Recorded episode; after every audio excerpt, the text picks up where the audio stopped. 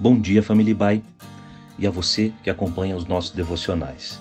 Aqui quem fala é o Simon Tide e este é o devocional diário da Igreja Batista Avenida dos Estados, em Curitiba, Paraná. Hoje é terça-feira, dia 13 de abril de 2021. Nesta semana, as nossas meditações tratam do tema da paz. A nossa reflexão hoje está baseada nas palavras do Senhor Jesus, conforme João, capítulo 14, verso 27. O texto bíblico diz assim: Deixo-vos a paz, a minha paz vos dou. Não vou-la dou como a dá o mundo. Não se turbe o vosso coração, nem se atemorize. Estas palavras que lemos foram proferidas por Jesus, dirigidas aos seus discípulos, certamente na semana mais difícil da vida deles a semana da Páscoa.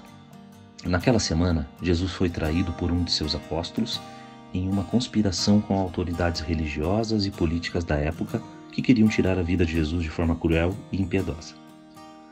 Jesus sabia que a hora do seu martírio se aproximava e que seus discípulos seriam dispersos com seus corações partidos, tristes, com medo e com suas esperanças messiânicas tremendamente abaladas. É neste contexto que Jesus fez essa declaração e lhes deixou esta promessa: Deixo-vos a paz, a minha paz vos dou. Essas palavras carregam um gesto cheio de graça e de cuidado de Jesus para com seus discípulos. E não apenas com seus apóstolos naquela ocasião, mas também hoje, aqui comigo e com você. Por meio de Jesus, é possível atravessarmos os vales da sombra da morte sem entrarmos em desespero. Trata-se de uma promessa dele. Jesus não proferiu essas palavras como se falasse de uma possibilidade remota e casual, mas com uma certeza por meio dele, seus discípulos poderiam encontrar um abrigo de paz diante das inúmeras ameaças que seriam armadas diante deles. Essa paz seria diferente da paz do mundo. E aqui falo paz do mundo entre aspas.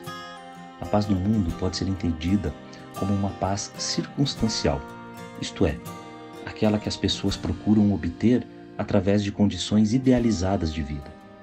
A paz de Jesus seria uma paz ultra circunstancial pois seria consequência de um relacionamento de confiança em Deus Pai, acima de todas as circunstâncias.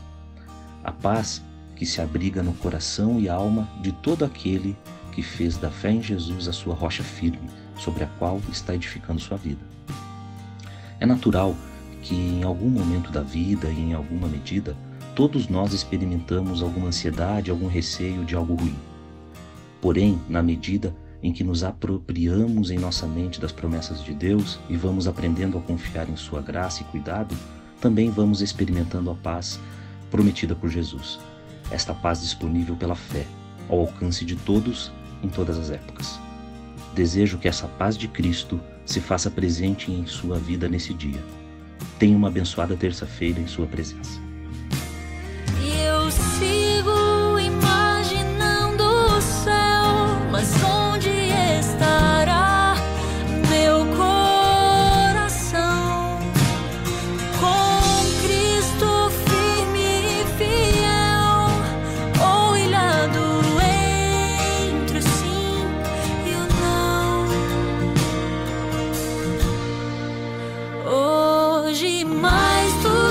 Tudo preciso